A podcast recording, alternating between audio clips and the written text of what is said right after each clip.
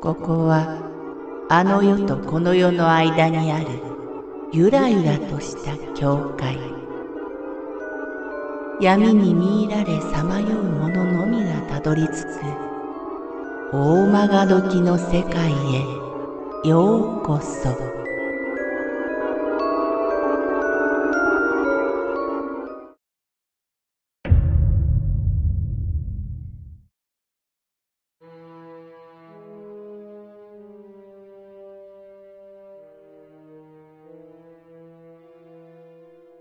ビッグフット私が今日構える Y 市は、ちょうど京都と大阪の中間に位置し、岩清水八幡宮のある男山と木津川のゆったりとした流れに彩られた町である。古くは旅人が行き交った境界道があり、自然と歴史に恵まれた田園の町ではあるが、昨今の住宅開発の波と工場などの進出で、田畑は徐々に作物を生む土地から金を生む土地へと変貌を余儀なくされている。この町の住人たちの間で昔から語り継がれてきた何とも合点のいかない話がある。発信元は大人ではなく、主として子供たちだ。しかし、口先女のように子供の単なる噂話だろうと切って捨ててしまうには、あまりにもリアリティがあり、目撃者、証言者も少なくない。ことの真偽は読者の皆さん自身で検証してみてほしい。木津川沿いのある地区に20年ほど前大規模に開発された住宅街がある。私が越してきたのはちょうど開発が始まった頃で、畑の中に忽然と出現した住宅街という何か落ち着かない感じがあった。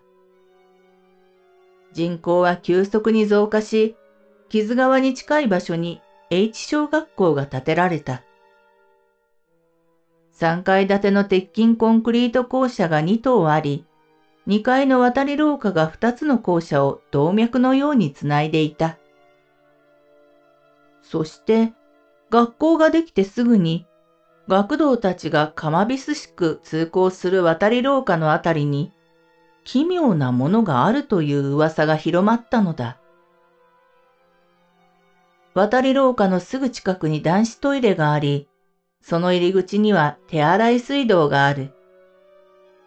問題の奇妙なものは、その手洗い水道の床にあった。それは、くっきりと残る足跡なのだ。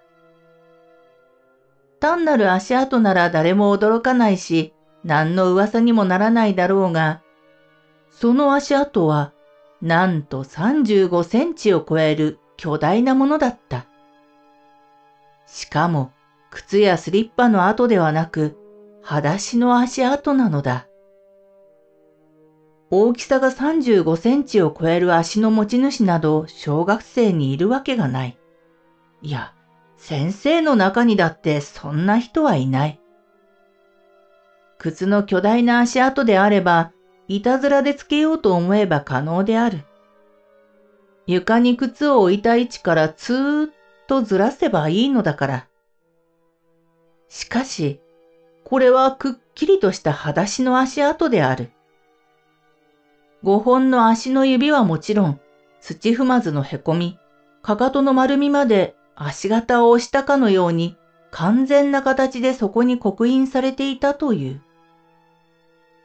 裸足の足跡がいつ頃からついていたのかは定かではない。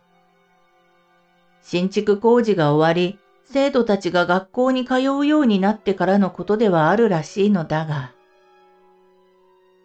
コンクリートの床に黒っぽいシミのように張り付いていた巨大な足跡。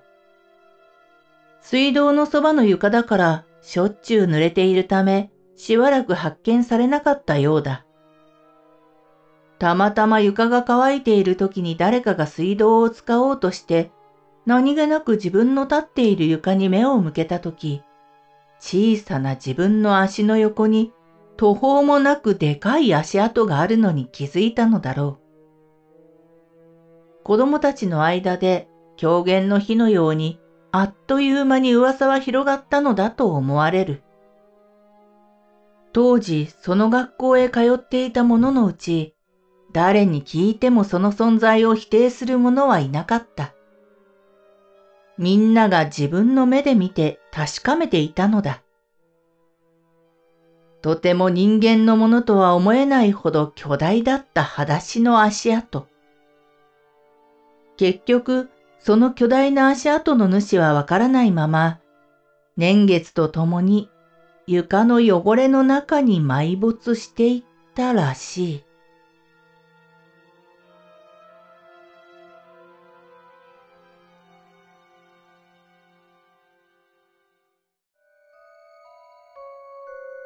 この番組は